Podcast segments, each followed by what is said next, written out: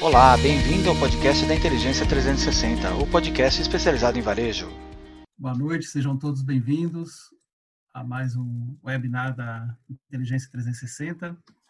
Hoje com um convidado muito especial, o Felipe Mendes, que é diretor-geral do GFK para a América Latina. Felipe, bem-vindo e muito obrigado aí pela disponibilidade. Eu que agradeço, Olegário, a, a chance de falar com o teu público. Você sabe a admiração que eu tenho por você. Então, para mim, isso aqui é, uma, é um convite, é estar na sala de estar de um grande amigo, além de um excelente profissional. É, sabe que a recíproca é verdadeira, né? A gente, na maneira, a forma que a gente vai convivendo, a gente vai descobrindo o ser humano e o profissional que você é. Nessa ordem mesmo, né? o ser humano e o profissional, que você conduz tudo com muita habilidade, com muita maestria, sempre colocando o ser humano no, no centro. Muito bem, pessoal. Mais um webinar da Inteligência 360.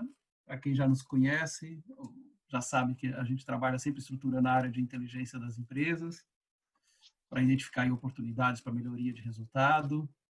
Eh, se precisa, desenvolve BI, integra dados, etc. A gente acredita nas pessoas no centro de tudo isso. Depois, claro, passa sempre por processos, por tecnologia e, finalmente, por dados. Mas é o ser humano que faz a diferença né? Eh, na hora de analisar e interpretar os dados. Quem quiser ter um pouco mais de conhecimento sobre nós, sejam acessem os nossos canais, estamos no Spotify, na Anchor, é só procurar por Inteligência 360 que vocês vão achar lá os nossos conteúdos. Também na nossa página tem bastante aí conteúdo, fala de dados, fala especialmente da área de compras, estudos, etc. O nosso webinar ele vai ter uma duração aproximada de uma hora. Vamos ter uma apresentação inicial do Felipe. Podem ser feitas perguntas pelo chat ou pelo Q&A durante toda a apresentação. E nós vamos dedicar uns 15 minutos para responder as perguntas de vocês. Este webinar será gravado e ele será compartilhado posteriormente com todos. O Felipe Mendes, né, esse ser humano que eh, admiro bastante, que a gente já interagiu em diferentes oportunidades, tem 27 anos de experiência, atua em empresa de bem de consumo, como Philip Morris, Mondelez, Unilever, no Brasil, Chile, México, enfim trabalhou com a posição de diretor de marketing dessas organizações e em consultorias de análise de dados, como a própria GFK, onde vem liderando empresas e unidades de negócio desde 2008. Ele é membro do Young President Organization e é investidor em startups aí de tecnologia. Muito bem, Felipe, seja muito bem-vindo mais uma vez por estar aqui com a gente, compartilhando aí o seu conhecimento.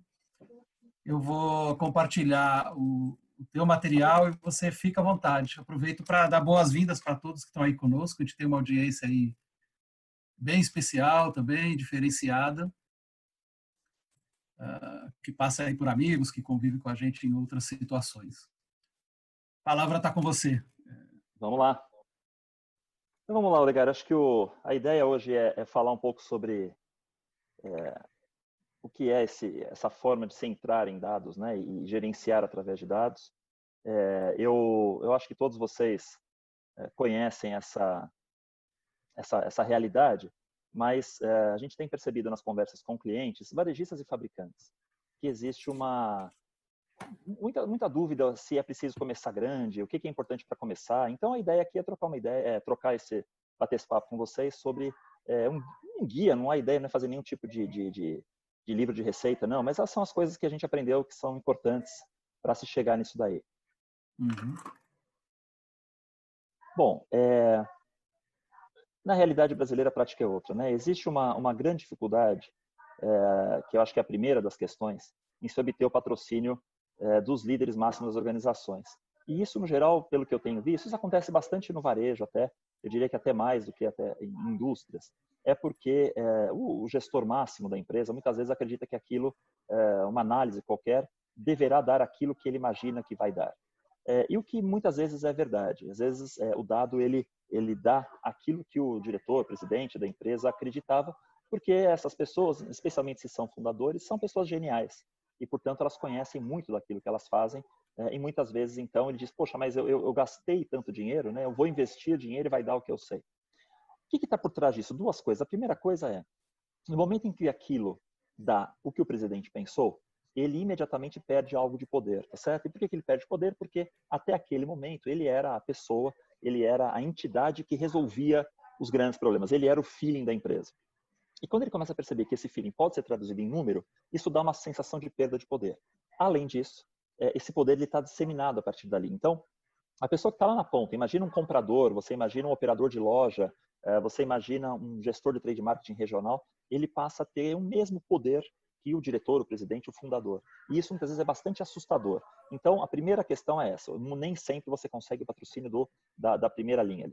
É, depois, é que é uma atividade para se levantar informação, para se chegar em algo, para você limpar toda a informação que você tem, ela dá muito trabalho e a verdade é que o retorno é incerto, você não tem certeza do que você vai encontrar. E muitas vezes você investe bastante tempo e não chega naquilo que você gostaria. É, e a empresa tem tanta prioridade hoje em dia, tanta coisa para fazer, que em algum momento alguém fala: ó, chega dessa brincadeira, vamos tocar da forma como a gente fez, que a gente está bem, é, a gente aprendeu que já se aprende, só de limpar os dados você já aprende muita coisa. Então muitas vezes as pessoas param no meio, ou quase no final, porque dizem: ah, não, eu não consigo mais investir tempo nisso. E a terceira questão é que muitas vezes acredita que isso é necessário uma consultoria das, das, grandes, é necessário todos os termos em inglês que vocês é, conhecem, Big Data, Data Lake e outros tantos termos aí. Isso acaba impedindo a questão simples, que é você ter bons dados, você olhar para a qualidade dos dados que você tem, é, você limpar eles, você ter dados que fazem sentido, que tem uma boa base e poder implementá-lo. Então, existe esse receio, mas eu não, eu não quero pagar uma consultoria, eu não, eu não entendo inglês, é, eu não tenho um programador, e muitas vezes isso é mais simples do que parece. Vamos mudar para o próximo, Legário, por favor. E aí, na hora que você quiser me interromper, Legário, fiquem à vontade, tá? E também, se, se aparecer pergunta aí, a gente também pode ir respondendo sem nenhum problema. Bom, Perfeito. qual é a, é a grande questão? A, a, gente tem os usos de caso, né? Como a gente chama em português, e os americanos chamam de use case. E o que, que é um, um, uso de caso? É, eu, eu costumo traduzir para tudo começa com uma boa pergunta. Qual é, é a maior pergunta que tem na sua empresa? E aí esse cara que ele era o, o, o chefe de, de machine learning lá, um dos chefes de machine learning do Facebook, ele dizia isso, né? É, muita gente chega para ele e fala assim, ah, eu quero um algoritmo de machine learning e faça o que a gente faz aqui. Então, ele, ele é o inverso do que eu falei lá do fundador. Ele diz, ó, hoje eu preciso tomar tudo quanto é decisão, eu quero que toda decisão agora seja feita por algoritmo. E o que ele dizia, ó, nesse momento eu falo o seguinte, espera um pouquinho, você já sabe o que, que você quer, porque o, o, algoritmo é a coisa mais simples do que tem. Que problema que você quer resolver, né? É, você já olhou o dado que você tem, você sabe o que, que você tem de dado para tomar essa decisão? E isso que, que eu sinto muitas vezes no varejo, por exemplo, perda, é, o sortimento, ou é, tamanho de fila, você tem vários problemas numa execução de varejo, você tem vários problemas numa execução de trade marketing, né? É, retorno, itens que você pode canibalizar quando você vende um, quando você vende outro. Que dados você tem hoje? E mais do que tudo, qual é a tua dor? Qual é o teu principal problema? E o que ele dizia é isso. Eu me empolgo quando eu vejo gente que chega para conversar com uma ideia daquilo que ele está imaginando. Ele fala, olha, eu, eu acho que eu tenho um problema, eu acho que é de ruptura, meu problema maior, e eu acho que ele tem a ver com as vendas de sexta-feira. Eu, eu, percebi que toda vez que a sexta-feira tem mais de, de, é um dia quente, é, eu acredito que eu tenho um problema de ruptura. Eu acho que é por aí a minha hipótese. Neste momento, eu aí digo, opa, agora, agora eu vou colocar meu time para trabalhar para você. Então, muito importante, são as famosas hipóteses. Né? A regra de ouro, portanto, é esgotar o cérebro humano antes de tudo. Vamos lá para o próximo. O que, que essa, isso, esses metodologias de caso de uso, né, é um, é um processo, né? Primeiro ele começa com a questão do foco e clareza de expectativa. Então, qual é o objetivo do negócio e por que, que você quer que aquilo seja uh, analisado e qual benefício você espera? Vamos usar aquele exemplo da ruptura. Aí eu tenho um problema, porque quando eu tenho ruptura na, nessa categoria específica, que é uma categoria importante para mim, é, vou imaginar que seja cerveja, para dar uma categoria que é importante no varejo alimentar no geral. É, eu perco muita margem. É, então eu quero diminuir a ruptura de cerveja. Perfeito, esse aqui é o meu objetivo de negócio. Eu espero que a ruptura que hoje está em 15, ela seja igual àquelas que eu tenho em outras categorias, que é aproximadamente de 8, 9, 10, seja o número. Portanto, eu já tenho um objetivo claro e isso é o que eu consegui mais venda no final. Perfeito. O segundo, então, a primeira coisa é isso, é o foco e a clareza da expectativa. O que, que eu quero, qual é a medida que eu tenho, o que, que eu vou analisar e que benefício eu quero depois. Segundo, menos é mais, né? É, se você puder evitar a questão do grandes bases de análise, o ideal é você conseguir pegar pequenas bases de dados e tentar dividir, fatiar realmente isso, tentando reutilizar conhecimentos que você já tem. Então, por exemplo, se você diz, olha, eu acho que eu tenho plano de ruptura, mas tem uma loja ela tem menos ruptura que as outras. Se eu tenho uma rede de oito lojas, por exemplo, dez lojas. Então, o que, que eu, a primeira coisa que eu tenho que entender, por que, que lá neste lugar eu tenho menos ruptura? Imagina que você descobre que é uma cidade que tem menor variação de temperatura. Você fala, opa, opa, opa, parece que temperatura pode ser um caso. Porque essa cidade em que eu tenho menor variação de temperatura, ela é uma cidade que por alguma razão tem uma menor variação. Então aqui eu tenho um ponto. Então, perfeito. Deixa, me, me passa então os teus dados. Eu vou cruzar os dados que eu tenho de vendas com os dados de variação de temperatura da sua loja e de uma onde eu tenho extrema variação de temperatura. Cidades em que varia mais a temperatura. Deixa eu fazer esse primeiro cruzamento para ver se faz sentido. E a partir daí você vai testando essa hipótese com dados pequenos. Testou, deu certo? Opa, perfeito. Peguei os dois extremos, deu certo. Agora eu vou para um, um, caso médio, uma cidade que varia um pouco menos a temperatura, e aí você vai testando esse modelo aos poucos. Se simplesmente temperatura resolveu o teu problema, tá perfeito. Você já tem aí um ganho impressionante de dinheiro e que dá para você então reinvestir esse dinheiro em maiores aprendizados. Tá? E a questão é justamente isso, usar o pensamento ágil. Criei uma, uma análise. Criei essa análise, eu vou entregar na mão do gestor de loja, dizer para ele, olha, repara o seguinte, começa a perceber na quarta ou quinta-feira como é que está a previsão do tempo e a gente já percebeu que o que mais acerta é o canal tal. Se você perceber que está acima de 27 graus na previsão do tempo, você pode comprar 10% a mais de volume. O ideal seria 20, mas compra 10. Faz aí para mim por três semanas para ver o que acontece. Então, ah, fi, ó, deu certo, teve menos ruptura e aqui não funcionou. Opa, então, pera um pouquinho, vamos entender. Por que, que não funcionou? Ah, então, eu comprei 10% a mais, era para ser 27, mas na verdade deu 25. Opa, então tá bom. Então, o erro não foi do modelo, talvez tenha sido de quem previu a temperatura. Vamos procurar se tem alguma outra fonte de temperatura. Tá claro, então, Olegário? Então, o grande ponto é, uhum. o que eu quero, começar pequeno, testar isso e dar na mão de quem usa o dado da pessoa que vai operar, quem mais tem esse benefício com o dado na mão. Com essas três coisas, você tem uma metodologia de caso de uso simplificada, que é o que a gente está propondo aqui nesse webinar. Né? Vamos para o próximo? Eu adoro esse caso, porque é, aqui é tudo aquilo que, que a gente é, ouve, ou até tem bastante a ver com alguns dos negócios nossos. Né? É, o fundador, do cofundador né, do Buda City, ele percebeu que alguns vendedores deles eram, dele eram, eram muito mais efetivos que os outros é, e ao responder perguntas no, no chat, né, eles, eles tinham uma, uma, taxa de efetividade muito melhor. Então, o que ele falou? Ele pegou, de fato, o estagiário dele e disse o seguinte, bom, as conversas, no final, o que elas são? Elas são um conjunto de dados, né? Eu, eu, tenho, eu tenho perguntas e respostas, perguntas e respostas, portanto, eu tenho um conjunto de dados. Então, eu posso dizer o seguinte, que se a pessoa vendeu ao fim de semana, ao fim da conversa, perdão, eu vou definir que essa foi uma conversa de sucesso se ela não vendeu uma conversa de fracasso. E eu vou estudar essas duas conversas para ver as principais diferenças dela. O que o estagiário dele fez? Começou a perceber, pegou várias histórias de sucesso. Ah, ó, o cara logo chama a pessoa pelo nome. Ah, ele em três minutos entendeu o que a pessoa quer. Ele com oito perguntas. E ele foi fazendo várias hipóteses ali e também pegou as de fracasso. E o que, eles perceberam? Tinha algumas perguntas mais comuns e catalogaram apenas as respostas àquelas perguntas eh, e aí geraram então uma conversa de sucesso. O que eles pegaram? Essa conversa de sucesso, compartilharam com todos os vendedores e começaram a estimular essa performance. Bom, eles tinham os vendedores, eles fizeram mil ciclos de treinamento. Eram pessoas que eles treinaram cinco ou seis vezes. É, e com isso a equipe de vendas aumentou as vendas aí, vocês estão vendo, né? Cresceu muito as vendas. E eles ainda conseguiram dobrar o número de pessoas atendidas. Então ele dobrou as vendas e o número de pessoas, ele aumentou em 50% as vendas e dobrou o número de pessoas atendidas. Você imagina então o potencial que isso tem no resultado, por exemplo, de um call center, de uma venda direta de call center. Aqui o que é interessante da observação? Hoje, talvez, esse caso poderia ser feito com um bot de WhatsApp, tá certo? Você poderia ter um WhatsApp que, conforme a pessoa vai perguntando aquilo, ele vai disparando essa mensagem. Naquele momento, ele acreditou que não era precisar, não era necessário né, um bot, e ele simplesmente, com o conhecimento dos humanos, ele conseguiu ganhar muita eficiência e também é, eficácia.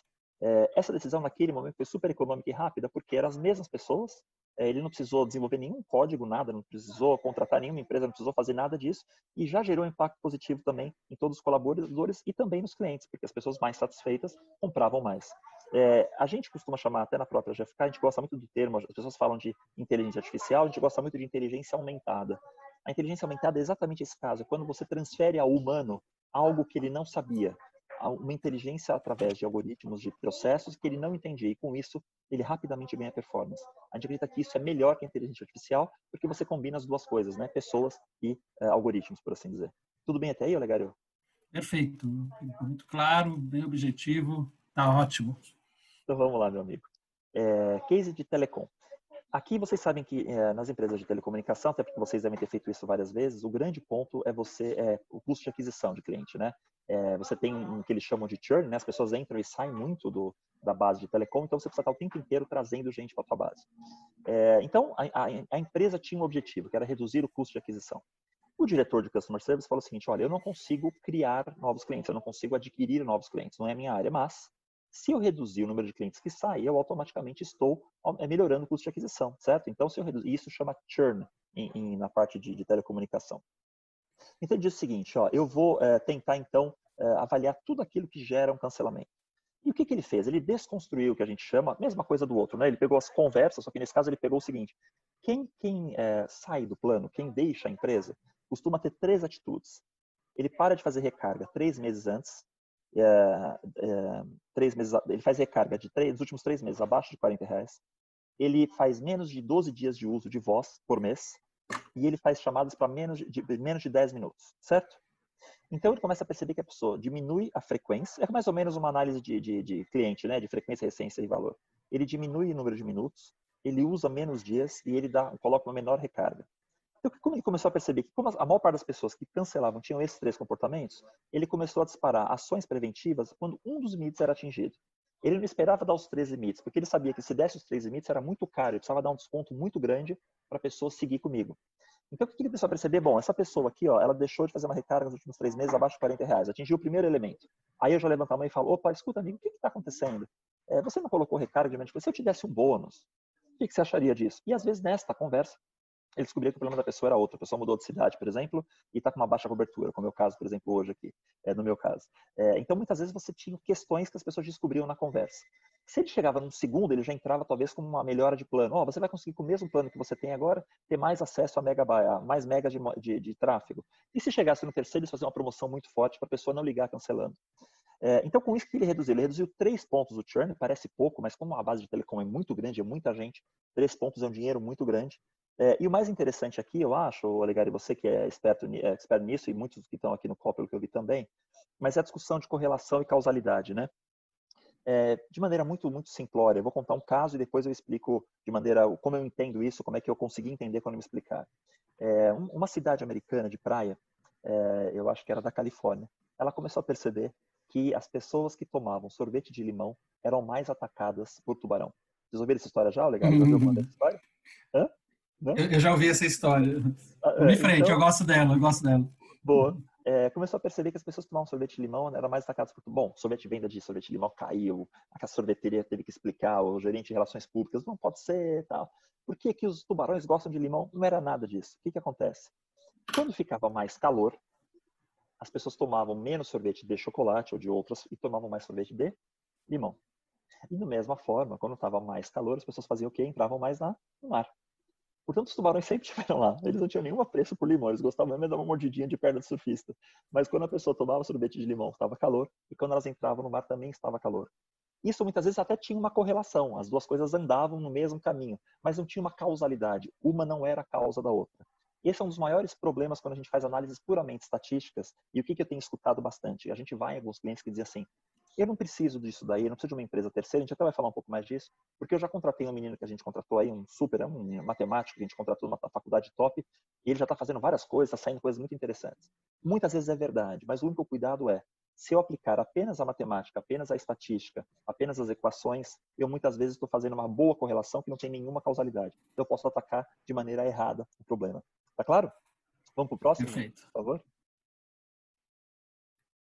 Esse é um caso de varejo interessante. Aqui já é um caso, inclusive, da, da GFK. É, na parte de cima era o, o mix que o, que o, varejista tinha uh, no início, tá? Ele tinha três estratos de loja, lojas em, em níveis socioeconômicos mais altos, médios e baixos. Isso aqui era de celular, tá? E era um celular de, uhum. alto, de mais alto preço, de médio alto preço. Então ele tinha, é, na loja de nível socioeconômico alto, ele tinha lá oito SKUs, que é aquele quatro azul, dois azul e dois verde. Na loja de nível socioeconômico médio, ele tinha quatro SKUs, dois da marca A, dois da marca 2, é, né? E na loja de socioeconômico baixo, ele não tinha celular premium. A hipótese dele é que ele deveria, é, que ele não deveria ter na, no nível baixo, mas ele achava que ele estava com muito produto da, de uma das marcas. Bom, a gente rodou o, o, o, algoritmo sobre as vendas dele e o que, que a gente percebeu é que ele poderia inclusive aumentar o sortimento de smartphones super premium e isso em todas as lojas. Então, o que aconteceu? A gente percebeu que ele estava considerando que o super premium era algo impagável e na verdade as pessoas estavam gastando mais em celular super premium do que ele imaginava. Portanto, na loja de nível socioeconômico alto, a gente basicamente manteve o portfólio da marca azul escura, aumentou mais um da marca azul clara e trouxe três, eu trouxe mais um da verde e ainda trouxe mais um SKU da vermelha. Então aqui ele teve 11, saiu de 8 para 11 SKUs. Aí ele teve um aumento de 15% no faturamento com mais uma marca e três SKUs. Na loja de socioeconômico médio, a gente reduziu a marca azul, aumentou um da marca verde e aumentou dois da marca vermelha. Reparem que na de nível socioeconômico alto era outro mix, né? E ele basicamente seguiu o mix. Aqui a gente teve um mix diferente. Também teve um aumento de faturamento de 10%. E na última, que ele não tinha, a gente falou, por que você não experimenta esses dois itens da marca azul e esses dois itens da marca azul claro Isso levou ele a ter 10% de faturamento a mais do smartphone. Então, qual era o grande ponto? Ele tinha razão. As lojas de nível socioeconômico mais alto deveriam ter mais itens do que as lojas de nível socioeconômico mais baixo. Mas ele estava sendo tímido no sortimento dele de produtos premium. Ele poderia ganhar mais dinheiro. Então, de novo, essa foi uma análise simples, básica, que a gente então entregou para esse varejista com esse aumento aí que a gente comentou agora de faturamento. Tudo bem? Perfeito. É, eu fui passando durante a apresentação sobre essa discussão que a gente chama de fazer ou comprar, né? É, ou bot. Esse bot é diferente dos bots lá. Então, só para explicar o que é o bot, né? Acho que todo mundo sabe, mas só para lembrar. Bot é uma abreviação, que não é esse bot, é o bot lá do caso do Audacity. Bot é uma abreviação para robô, é, e o robô do WhatsApp, o que, que ele faz? Você, vocês devem ter, talvez, na maior parte das suas lojas, vocês já experimentaram isso, que você entra no WhatsApp de algum site, ou, por exemplo, o agendamento de exame que eu fiz é, para o meu filho, por exemplo, é, com um hospital que diretamente exame. Você vai passando as informações e ele vai te respondendo como se fosse uma pessoa. Então, é um bot de WhatsApp. É, esse bot aqui, ele chama Build, Operate and Transfer. É, você constrói, você opera por um tempo e depois você transfere. Então, tem algumas empresas que fazem o quê? Elas entregam para um terceiro, para a GFK ou para outra empresa, as suas análises de dados de alguma coisa específica. Porém, elas entregam já com prazo determinado. Elas falam, você vai construir isso para mim, vai operar por um, dois anos e depois você vai me transferir. Ou eu vou trazer todas as pessoas que trabalham, ou eu vou contratar pessoas aqui, ou vou fazer um misto dos dois. Então, essa é uma forma também de você, que não é nem só fazer e só comprar, é quando você compra de alguém, mas já sabendo que você vai transferir para você depois. Tá? Então, é uma terceira opção. Essa é uma das decisões mais estratégicas que tem em termos de análise de dados. Por quê? No eixo aqui é, vertical, a gente tem a qualidade analítica. O quanto eu preciso de qualidade analítica, de robustez analítico, que é conhecimento de fato técnico. Embaixo é acesso aos dados. Que dados eu preciso, se esses dados são externos ou se são internos. Então vamos falar primeiro do quadrante aqui da esquerda ou de baixo, que a gente está chamando de commodity. Imagina que eu vou fazer uma análise super básica, como por exemplo análise de portfólio. É, e eu acho que eu, os dados, a, análise da, como é que chama, da falta de produto, né? da ruptura. Uma análise de ruptura, talvez você até consiga fazer 100% em casa. Você pega um pouco de dado externo, mas o dado externo que está presente, é, você fala, não, eu, eu, tenho a hipótese que é a temperatura. Eu vou fazer em casa primeiro, eu vou rodar temperatura e volume e perda e vou ver o que acontece.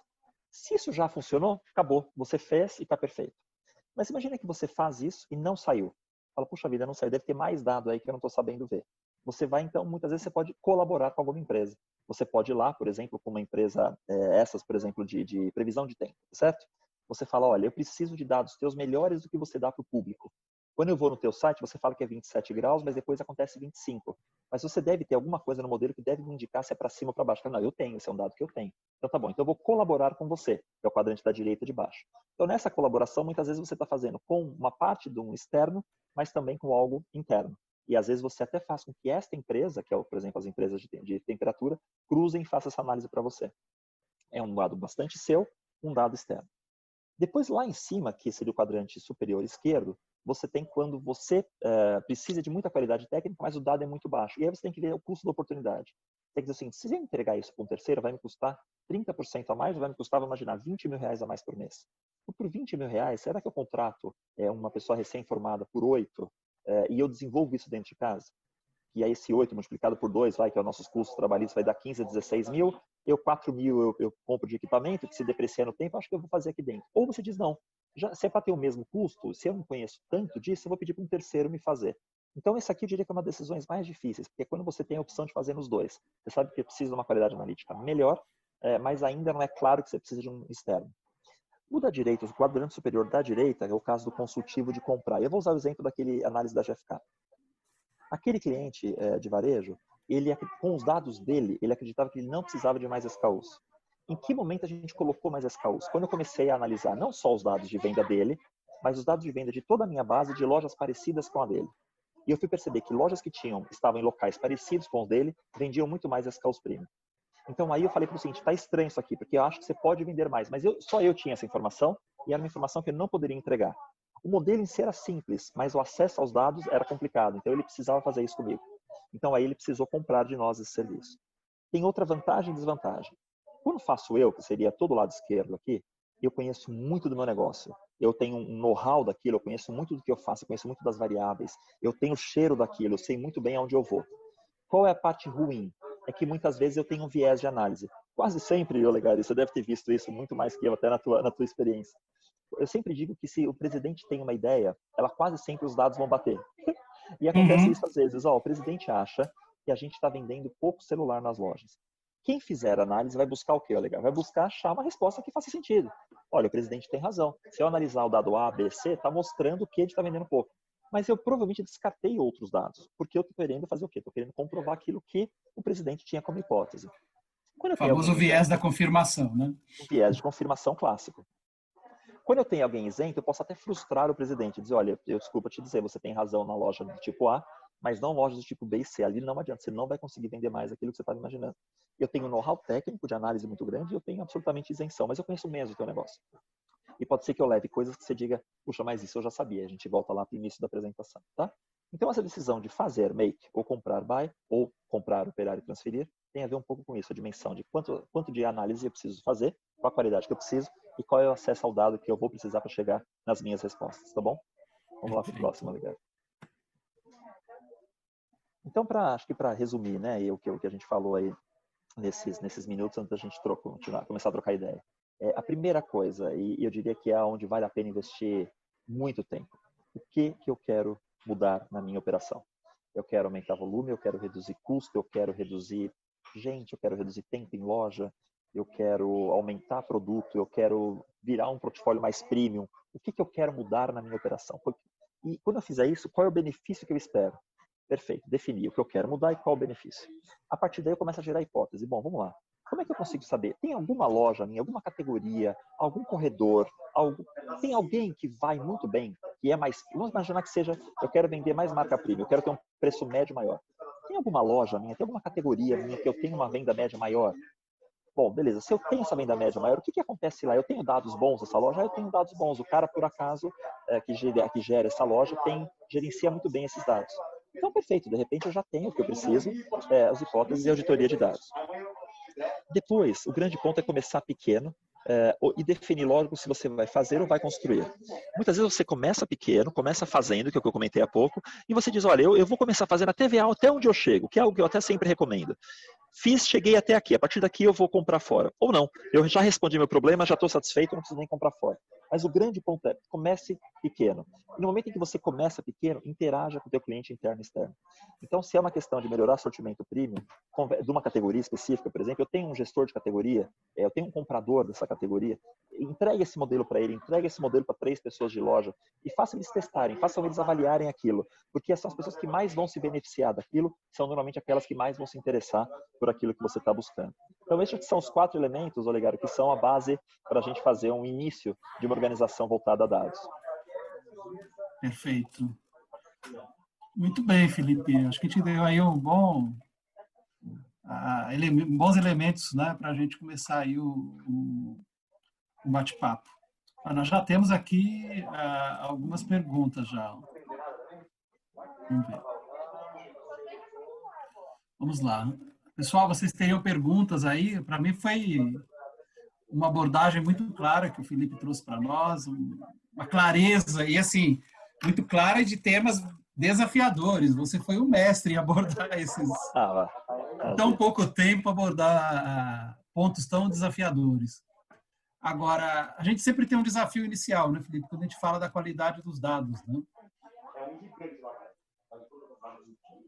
É. é então, qualidade do dado, né? O que que, o que que a gente tem visto aqui? A primeira coisa, volto no, no, no elemento, é, o que que eu tenho de dado catalogado, né? O que, que eu tenho e qual é a, a, saúde desse dado. Vamos pensar então que é premium, mix premium, tá certo? Bom, uhum. o que, que, é definição? O que, que é, o que, que é, o que, que é premium para mim? Seria a primeira pergunta. Tudo aquilo que o preço de venda é maior do que a venda média, o preço médio de venda de uma categoria. Então eu vou lá e olha, eu tenho todas as minhas vendas de amaciante, por exemplo, e eu sei que na média eu vendo um milhão de reais por mil unidades, para dar qualquer valor, então cada amaciante custa mil reais. Imaginar que fosse uma coisa exagerada. Perfeito, defini que vai ser premium, tudo aquilo que dividir por mais de mil. Pronto, eu simplifiquei o problema. Eu vi que venda, venda e preço eu quase sempre eu tenho, no varejo, por exemplo. Depois eu tenho preço médio. Eu defini um parâmetro que é simples. Eu não fiz uma grande avaliação. Vou fazer é, prima é só aquilo que a Unilever quer vender. Esquece. Faz um, faz um elemento simples para você. Se eu simplifico o problema, se eu simplifico o critério, normalmente a chance de eu ter dados que fazem sentido é muito maior. Agora, você começa a dizer assim, puxa vida, mas é que eu comprei isso eu fui comprando lojinhas. Eu tinha lojinha A, um, dois, três, então em sistemas separados. Tá bom, então você vai poder fazer uma integração do sistema. O que, que todo mundo tem? Ah, três lojas têm preço e volume. As oito, cinco lojas não têm, só tem preço e não, e não tem volume. Vamos imaginar que seja uma coisa assim. Então tá bom, então eu vou pegar essas três e depois eu vou aplicar o conhecimento das três naquelas outras cinco. Então o grande ponto sempre é esse, né? O grande ponto é você simplificar o início, fazer o mais simples possível a tua primeira pergunta, a tua primeira resposta. E acho que mais do que a qualidade do dado, que eu acho que todo mundo é, fala sobre isso, a minha principal preocupação é que modelo estatístico você vai aplicar. Uhum. Correlação é o que todo mundo usa e eu insisto nesse ponto. A grande questão é causalidade, né? O que, que pode Sim. causar que uma loja tenha um modelo mais premium que a outra, uma marca mais premium que a outra? É renda da região? É espaço que eu tenho na gôndola? Aí você vai começar a fazer esse tipo de pergunta para a tua informação. E normalmente, essa é a parte bacana, aquele, o dono da loja, o gestor da loja que diz o seguinte, isso aí vai dar o que eu sei, normalmente ele sabe a resposta. Ele é o cara para ser perguntado e dizer, então vamos lá, me diz, o que, que você acha que a tua loja vende menos premium que a do outro? Ah, porque ele está num bairro que tem muito mais gente de classe A. Vamos testar, é um bom modelo, vamos testar isso contra como é que está no IBGE, a, a, a, nível socioeconômico do teu bairro aqui contra o bairro dele, é um bom ponto. O que mais que pode ser? Aí você vai perguntar para outro cara. Então, o grande ponto é sempre esse, usar a base do que está lá e tentar buscar coisas que funcionam. É muito difícil, Olegário, e eu tenho é, percebido isso também, que, que as pessoas parem na, na coisa simples. Normalmente, quando eles trazem alguém, as pessoas começam a querer ter uma. Às vezes é uma pessoa recém-formada, né? Que tinha acesso à base pública, né? Que muitas vezes existe base do IBGE. E essa pessoa começa a querer complicar, botar muita variável. As respostas simples respondem 80% dos problemas e quase todos os casos que a gente tem visto. Então, buscar elementos simples, para mim, é o grande ponto de, de tentar limpar dado e ter dado de boa qualidade para analisar. Uhum. E ver o poder dos dados internos. Né? Você está falando, eu estou lembrando de uma situação do varejista, que é o cuidado com a média. Ele olha para a média da rede, você citou isso várias vezes, olha para a média da rede e quer tomar decisões com aquela média. A média é, é. burra, né? ela não serve para é. nada, ela é simples de entender, mas tem pouca utilidade na prática. Cabeça no forno, exemplo, é, perna no freezer, a temperatura é boa, né? Temperatura ah, eu gosto, eu tenho até uma imagem com esse... Ah, é? esse tema. É, tem uma imagem que é justamente isso. A cabeça está no freezer, está na tá no forno e os pés estão tá no freezer. Depois é, eu compartilho que... Eu, acho bem interessante, eu, eu, que é bem isso. Eu gosto, eu gosto muito dos extremos. Eu acho que os extremos, é, eles sempre apontam algo. Eu, eu também não gosto da média. Mas eu, uhum. Assim, qual é a loja que melhor, ou a loja, a categoria, ou o bairro, ou o que, que faz melhor?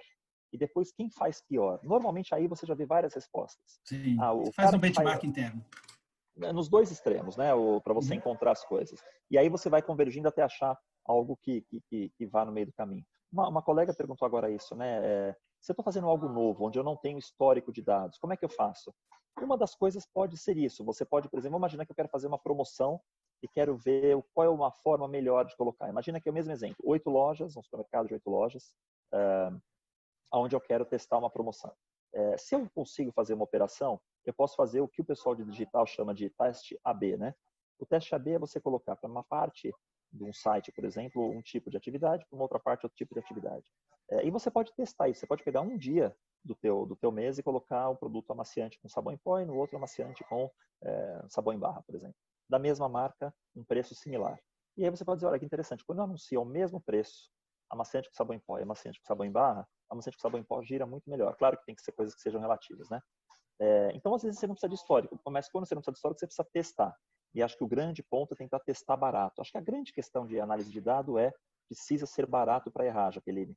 É, errar caro é o grande problema. A gente não pode, a gente tá, demora muitas vezes para testar, fica atrás daquela coisa absolutamente perfeita. Não, mas como é que eu vou testar sabão em pó com sabão em barra? Não tem nada a ver. Tá bom, então acha alguma outra ideia, mas não fica, não fica sobre intelectualizando muito. Vai, vai para a vida real, bota na frente do consumidor, bota na frente do operador da loja, bota na frente do promotor, bota na frente do gerente de trade. Vai, vai para frente com as ideias, né? Porque a gente às vezes nessa tentativa de fazer um negócio perfeito de saída é, acaba demorando demais e acaba não tendo, eu não tenho certeza do que eu fui. Ah, poxa vida, se eu botei um dia em quatro lojas o A e outro dia quatro lojas o B, mesclando entre eles é, as características sociodemográficas, eu vou ter algum aprendizado disso. Faz um dia só, eu vou botar 100 unidades aqui, 100 aqui, 100 aqui. Isso não vai, não vai quebrar a tua loja, não vai quebrar a tua imagem para o consumidor e vai te dar já um bom elemento. Perfeito, percebi que o, o, o anunciante, ou, perdão, o amaciante que sabão em pó foi melhor. Então agora eu vou fazer o seguinte, eu vou fazer seis lojas. As lojas que foram pior, do sabão com barra, eu vou colocar amaciante para ver se daqui, o sabão em pó para ver se funciona. Puxa, funcionou nas horas que foi pior também, ou nas que foram melhor. Então é isso, essa questão da tentativa é algo que sempre vale a pena quando você não tem histórico. Aí não tem, muitas vezes não tem outro jeito. Não sei se eu te respondi, mas acho que dando um dos caminhos, tá? Perfeito. É, eu passei por uma experiência de uma rede de fábrica que tinha loja voltado mais para a classe AB e outra para CD. E quando eu olhava a média e queria tomar decisão, não dava. A hora que a gente separou realmente por loja, foi aprofundar por loja e viu, não, peraí, meu sortimento tem que ser diferente.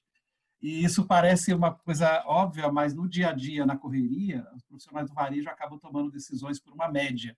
Exato. Que compromete exatamente. bastante.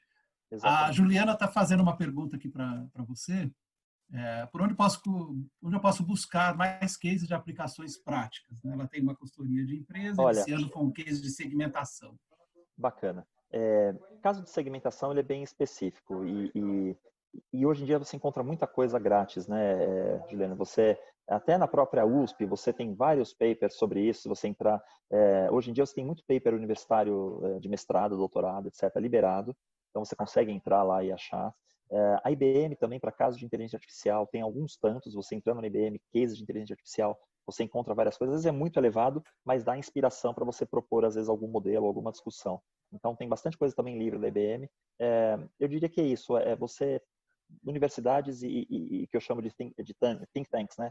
empresas como a IBM, ou a própria GFK, a GFK tem alguns casos, se você entrar na nossa página em inglês, você vai ver que tem alguns casos sobre isso, e tenho certeza que os concorrentes também têm. Então, tem bastante coisa disponível hoje e, e livre, né? com livre acesso. Mas eu, no Brasil, a gente... É, a gente diminui o poder, ou, ou, ou a, como é que eu posso dizer, a importância da universidade. Eu sempre tento, quando eu posso, buscar algum paper universitário, sempre traz alguma coisa interessante. Às vezes, completamente não aplicável à realidade, mas te dá, às vezes, uma, um, um insight bacana para buscar um modelo aplicável para consumo, especialmente. É, eu sou suspeito para falar disso, né? Porque meu mestrado é. foi em cima. Aliás, parte eu até trabalhei no começo em segmentação em alguns estudos. Mas um case, um caso bem interessante que dá para fazer, Juliana, também, é você, por exemplo, montar uma matriz com a frequência de compra e, e valor do ticket, você já sai com bastante informação ali. Dá para montar um quadrante bem interessante de clientes, né? Alta frequência, alta penetração, enfim, dá para cruzar essas duas variáveis e dá para fazer bastante coisa. O Sérgio, que está elogiando aqui a sua palestra, muito boa palestra e ele pergunta assim: como saber qual momento de escolher uma consultoria para responder uma pergunta de mercado? Somente quando eu se quer aprofundar? Boa. É, aquela matriz ela, ela, é intencional, ela tem aqueles dois, aqueles dois eixos, Sérgio, porque não é só a qualidade técnica, é muito mais se eu preciso de dados externos ao meu. Se eu preciso de dados que são apenas meus, é, eu, em 70% dos casos, eu consigo resolver o mesmo. É, o problema, que essa é a grande, é a grande questão, é que eu muitas vezes acho que apenas os meus dados vão resolver, que é o caso, por exemplo, o varejo tem muito dado, né, falando especificamente do varejo. Então ele acredita que ele mesmo se basta, né, ou como dizia meu filho pequenininho, se garante. É, e muitas vezes ele perde a perspectiva externa, ele perde o que, que o concorrente está fazendo. Ele acredita que o concorrente faz algo similar, pelo que ele vê ali na gôndola, mas ele não tem aquela informação. Então, é, o único perigo de fazer só você, só com seus dados, é, de novo, perder o foco externo. Vamos supor que você é uma empresa que é absolutamente líder. Pode ser que você diga o seguinte: eu sou absolutamente líder é, e, portanto, é, o que tiver lá fora vai ser menor do que eu. E aí é quando você cai naquela coisa de dizer eu, eu me basto. Então, de repente, tudo bem, eu não preciso de dado externo. Mas será que não é hora justamente de trazer uma consultoria externa para avaliar o análise externa? Eu não preciso de dado externo. Todo dado que eu tenho está ok. Eu sou o líder de mercado. Mas é justamente num ganho que você pode ter com uma consultoria que olha aquele dado de uma maneira nova e diga para você, por que, que você acha que você é tão bom nessa categoria? Por que, que você, 70% da tua venda dessa categoria é na marca A, quando o mercado vai na marca B, né? que é, por exemplo, um preço médio um pouco maior? Então, depende muito disso, das duas coisas. A qualidade da análise que você precisa, o quanto e da terceira, a terceira parte da, da matriz, que é o viés que você quer. Se você, e em geral, é, Sérgio, as empresas que vão bem, elas tendem a não querer alguém de fora. Nós temos um caso na, na empresa de, de uma empresa, de um, enfim, de um parceiro nosso que estava é, indo bem e que basicamente nunca queria conversar conosco. E no momento em que eles tiveram um solavanco, eles vieram nos buscar. Isso não é incomum. As empresas que vão que caminham bem, que têm bom resultado, elas quase sempre entram na questão do viés da confirmação, né? É, e isso quase sempre funciona. Às vezes não. E aí, às vezes, não, você tem os casos famosos aí de mercado de gente que rapidamente perde muito share e nem percebeu que, que vinha um míssil né, se aproximando. Então, acho que é isso. Viés, o quanto você quer buscar uma opinião diferente, acesso a dados além dos seus e quanto isso pode é, melhorar o, o resultado e a qualidade analítica que você precisa, de alguém que só faz isso para viver, que são as consultorias, ou é, de alguém interno seu que conhece muito do seu negócio. É, e uma coisa, né, só complementando o seu, seu sino desse importante desse ambiente externo, porque o mercado está oscilando muito, ele está ficando mais fragmentado com tantos lançamentos, por exemplo, de produto, mesmo quando você vai, pega a dinâmica, Felipe, que você tem divulgado constantemente relacionada a produtos de eletroeletrônico relacionados com Covid. Quantas mudanças não teve nos últimos quatro meses no mercado? Cada semana. Cada semana, semana tem legal. mudança, né? Então, gente, é exemplo, impossível. Não dá. As vendas, por exemplo, de, de, de tablets, né? Tablet uhum. era uma categoria que vinha numa queda agressiva nos últimos anos. É, ele para de cair, mas vinha, ele vinha caindo um pouquinho. Começa a crise e as pessoas é, vão comprar computador e não compram tablet no início. Só que aí como é que elas começam a perceber que não precisariam dar um computador para os filhos estudarem. Poderiam simplesmente usar um tablet para a criança fazer a aula, para a criança fazer a videoaula. É, então, o, o, o tablet vai sobe demais. Só que aí as pessoas começam a usar o tablet para trabalhar e percebem que, mesmo para as crianças, o tablet é um pouco mais complicado de digitar, escrever, etc. E aí o que acontece? Cai o tablet de novo e só volta a subir microcomputador mais barato, microcomputador de entrada. Isso em questões de semanas, duas, três, quatro semanas, o mercado muda muito. Um dado interessante, ligado que a gente aprendeu com os dados nossos da crise de 2008 e 2009 na, na Europa. É, as empresas que inovaram mais em 2008 e 2009 têm hoje um market share que é 40% maior do que elas tinham em 2008. 40% maior, tá? Market share. As empresas que inovaram um pouco menos têm um market share que é 40% menor do que elas tinham em 2008. Então abriu uma barriga enorme. Elas tinham o mesmo share, quer dizer, imagina que o share é 100, né? Ambas tinham 100 lá em 2008. Em 2009, uma base começou a inovar um pouco mais e uma começou a inovar um pouco menos. Segurou o pé, como a gente fala. Não, eu vou dar uma segurada que eu não sei o que vai acontecer. Eu vou tirar lançamento, eu vou deixar de inaugurar a loja, eu vou de... tirei, tirei o pé. No que você tira o pé e o concorrente coloca o pé, o ganho no médio prazo é muito grande especialmente as questões de confiança. Eu tenho uma rede específica que eu acho que fez um dos melhores trabalhos durante a, a pandemia, a rede de supermercado, nesse caso, vou falar do alimentar. É, e foi uma rede que, em muitas categorias, uh, ela só tinha marca própria em alguns momentos. Quando começou a ter falta de produto, eles foram muito proativos e, e você entrava nas gôndolas e, e elas eram quase que dominadas pela marca própria. É, a marca própria nunca andou no Brasil, né, Legal? Você que é expert nessa categoria sabe muito mais do que eu. Não, não é. é e, e, eu acho que pela primeira vez existe uma chance especificamente dessa rede de ter um crescimento, porque as pessoas e não porque a marca é boa, mas porque a marca passou a ser um assunto de confiança. O consumidor quando ela precisou, quando o consumidor precisou comprar água engarrafada, a única marca que existia era a marca própria daquele fabricante, daquela, aquela marca que ele nem sabe que é própria, né? Porque é uma marca uhum. que as uhum. pessoas não necessariamente sabem. Portanto, naquele momento gerou uma relação de confiança. E a partir daí, sim, eu acredito que essa categoria, por exemplo, essa, essa bandeira, pode ter um momento de, é, de marca própria, para dar um exemplo, né? É, marca própria, historicamente, esses momentos, e a gente tem aí um segundo semestre desafiador do ponto de vista econômico, é, é a grande oportunidade ao redor do mundo, Europa, Estados Unidos, quando se olha para o avanço da marca própria neste momento. Mas nós temos que aprender algo aqui, né? que é, é ter uma relação de qualidade a, a, preço aí. As pessoas entendem que a marca própria tem que ser o preço mais baixo. E aí desconta na qualidade, é. reduz qualidade. E, e, isso é um fator de. compromete muito o desenvolvimento da marca própria. É, mas eu, eu acredito que a diferença desta crise para outras é que ela não foi uma crise econômica no início, né, Olegário? Não, foi uma crise não. de confiança. Isso Sim. quase toda crise econômica, mas essa é uma crise de confiança. A gente não teve outra crise igual de confiança como teve agora em muitos e muitos anos é, a confiança é nos governos, a confiança na capacidade de reação, a confiança, a desconfiança do outro, né? Será que o uhum. outro está contaminado ou não?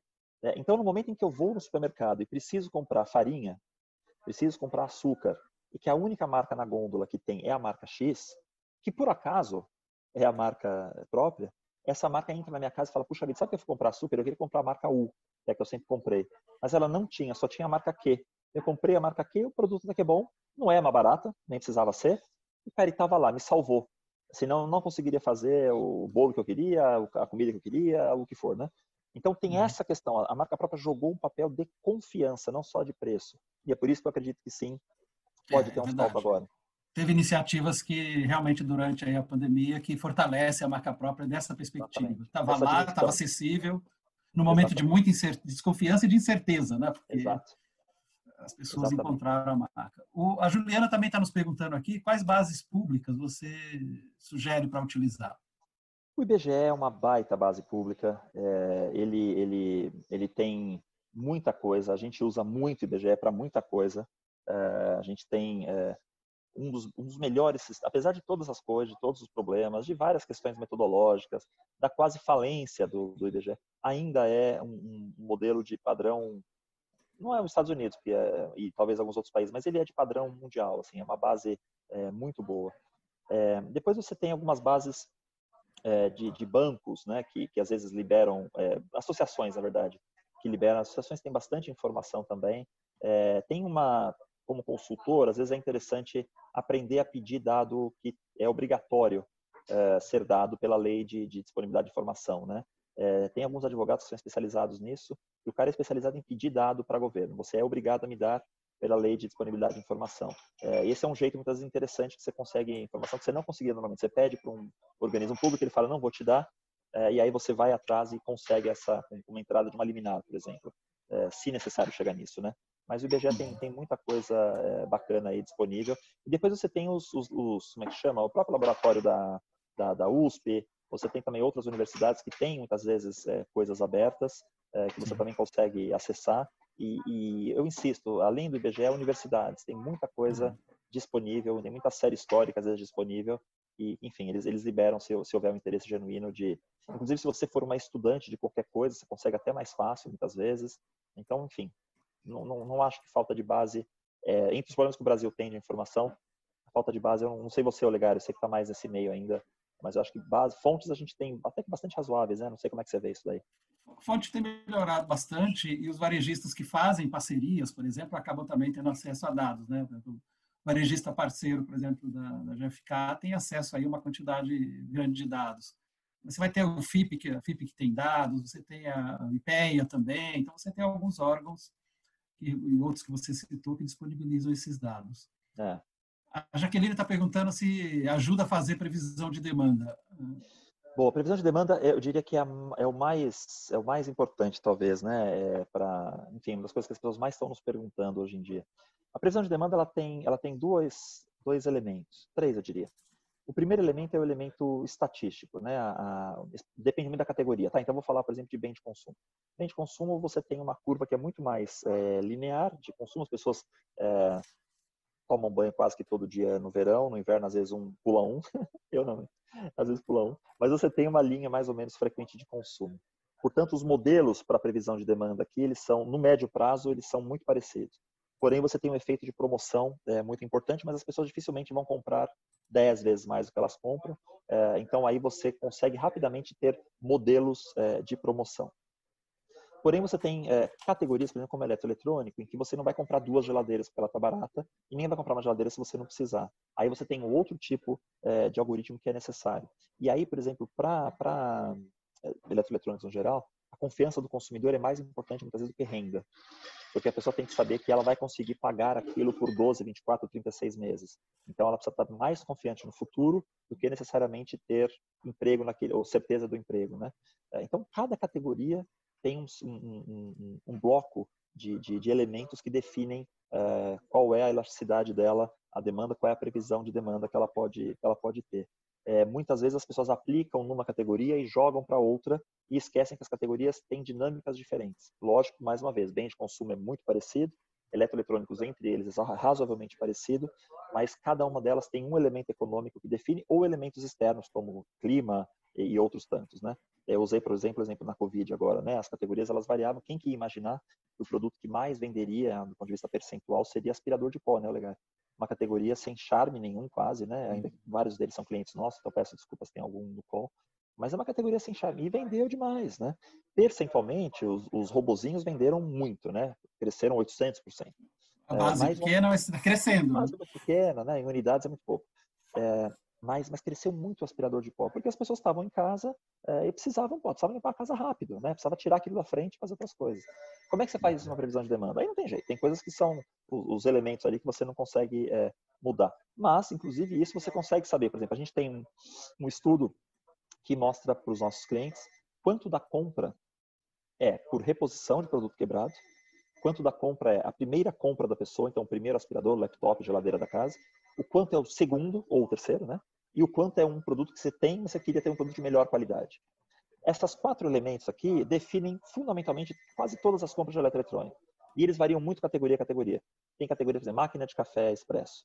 A primeira compra ainda é grande, porque a penetração, a presença nos lares é pequena. Em outras categorias, a, a quebra é muito importante. Eu só compro quando quebra. É, então, são categorias que as pessoas não são tanto estimuladas a marketing. Mas aí elas são estimuladas o quê? O canal físico tem muita importância. E quando quebra, a pessoa precisa correr lá para comprar. Outras, o upgrade é bem importante. Eu tenho um produto que está funcionando, mas eu preciso de um upgrade. Aí o online é super importante, as promoções são super importantes, o boca a boca é super importante. Então aí os elementos de marketing são muito diferentes um a um. Portanto, se eu estou fazendo um modelo de previsão de demanda, eu preciso conhecer quais são as variáveis que levam a essa compra. Mas, de novo, para responder, sim, previsão de demanda eu diria que é, se eu tiver que definir a primeira coisa mais importante para qualquer análise, na minha visão, preço. Cobrar o máximo possível. Essa aqui é a primeira, e seja você um varejo, seja um fabricante. Cobrar o máximo possível. A Aí segunda você entra na é elasticidade de preço, né? Elasticidade de preço. E, e, mas com esse pensamento, né, Legal? Cobrar uhum. o máximo possível, extrair o máximo de valor daquele, daquele consumidor, daquele cliente. Né? Essa é a primeira coisa. Depois que isso está resolvido, aí seja certamente planejamento de demanda. Não sobrar produto, nem faltar produto. Em algumas categorias, sobrar produto é um crime. Por exemplo, eletrodoméstico, você imagina que uma geladeira, duas geladeiras em estoque ocupam um tamanho enorme. Então, é um crime uhum. sobrar produto eletroeletrônico. É, já em bem de consumo, muitas vezes, é, é, é, é você administrar a escassez. Cada um tem, cada um tem a sua, o seu modelo. Né? Perfeito. É, a Jaqueline está comentando aqui, é assim, é usar o pico. Aí, Jaqueline, tem que aprofundar nos modelos matemáticos. E, e a pandemia ah, fez com que muitos modelos que alguns tinham, eles perdessem sentido em qualquer direção, né, Felipe? Dizer, é. Falar em modelo matemático com dados históricos na pandemia, alguns cientistas de dados enlouqueceram, errando, porque a, a mudança, como você descreveu, foi semana a semana, e, e não dá para olhar para frente, vai ter que fazer, calibrando isso aí um intervalo é. de tempo muito curto para redesenhar modelo, os modelos. Né? E você sabe que nesses momentos de, de, de, muita incerteza, eu gosto, eu tinha uma, trabalhei com uma colega e, e ela tinha uma coisa que eu, eu nunca consegui ver ninguém que tinha igual a ela. Ela conseguia entender a Dona Maria de um jeito e, e o seu João, o legado, de uma maneira muito, muito básica. E, e, e, isso eu acho que às vezes é o que nos falta. Então, por exemplo, vai, eu, eu vou imaginar que eu trabalho numa empresa de suco em pó, né? É, e aí, ah, vendeu muito suco em pó, que estava todo mundo em casa. Perfeito. O que, que vai acontecer daqui para frente? Vamos pensar, esquece suco em pó. As pessoas voltando a trabalhar vão começar a consumir mais fora de casa que dentro de casa, certo? Certo. Portanto, essa é uma variável que joga a favor ou contra? Contra. Perfeito, contra. É, então, eu vou ter menos gente em casa. Quem mais toma suco em pó no geral? Ah, no geral é mais criança. Então, voltando às aulas, ah, então tá bom. Então, eu vou fazer uma medição que, de acordo com percentual de volta de criança para a escola, eu vou aplicar uma, um desconto no meu modelo. Perfeito. Segundo, é, suco em pó é um substituto do que? Ele, ele melhora a água e é um substituto menor, por exemplo, de néctares, vai, ou sucos. Então, no momento de queda de renda, as pessoas provavelmente vão tomar menos sucos e mais néctar, certo? Então, isso joga o quê? Menos suco, perdão, e mais suco em pó. Joga o quê? A favor, perfeito. Bom, então, entre contras e a favor, eu vou dizer que, esse, e, e, e, às vezes é muito isso, sabe? É entender a Dona Maria, entender o seu, o seu José. Às vezes isso, em momentos de incerteza, vale mais do que qualquer modelo, como o Olegário falou, matemático e estatístico. E mais uma vez, né, a questão do, do, do teste rápido. O Brasil é muito grande, tem empresas que têm operação nacional. A gente tem empresas em que a pandemia, perdão, empresas, cidades, regiões que ela está no estágio muito avançado e tem lugares que ela está crescendo muito ainda. Então, nesses lugares que a pandemia está crescendo, que as pessoas estão indo para casa, Nordeste, né, especialmente Centro-Oeste, é, vale a gente olhar sim o que aconteceu em março-abril, para aquela região. Né? Porém, o que está acontecendo, por exemplo, já na cidade de São Paulo, que as pessoas estão começando a voltar para o normal, de repente é outro pensamento, é o pensamento de outras regiões que já saíram e que até agora estão voltando de novo, como é o caso do Sul. Então tem essa beleza também. O próprio Brasil tem muitos elementos. A gente fez um, um webinar, ah, o próprio webinar que eu fiz no, num, num evento de e-commerce há pouco, é, a gente usou o exemplo da Europa, né? A Europa já voltou para a vida real, em muitos casos. Então, o que aconteceu quando as pessoas voltaram para a vida real em eletroeletrônico na Europa? Então, sempre tem algum, alguma base, algum benchmark para procurar. E o Brasil, muitas vezes, tem vários. A gente consegue, só no Brasil, já achar várias questões para nos ajudar nesses momentos de incerteza muito grande. É, além dessa diversidade cultural e econômica que nós temos, eu lembro sempre olhando para Minas, quando a gente olha, por exemplo, para Juiz de Fora, o comportamento das pessoas é influenciado pelo que acontece no Rio de Janeiro. Janeiro. Você vai para o sul de Minas, é o comportamento aqui de São Paulo. É. E assim, se a gente pegar qualquer cidade, aí, ou muitas cidades, vai ter essas mudanças dependendo muito desse comportamento. Minas Você é um resumiu caso, que né? entendeu o comportamento humano mesmo. Né? É isso, é. E Minas é um caso bacana, né, galera? Porque quase sempre o, a, o presidente que ganha em Minas ganha Brasil, né? E a gente sempre se pergunta por quê, né? E, e eu entendo que Minas ele é um micro, micro Brasil, né? Você tem um sertão lá para cima, mais pobre, né? Você uhum. tem o triângulo que tem que tem comportamentos é, de uma forma, você tem a parte de fora ali que pensa mais como o Rio de Janeiro. Então, o Minas Gerais é em si mesmo um, um grande elemento, né? Um grande Brasil, ser um estado grande geograficamente em população, ele é muito diverso. Então, é um estado realmente interessante para estudar. Perfeito.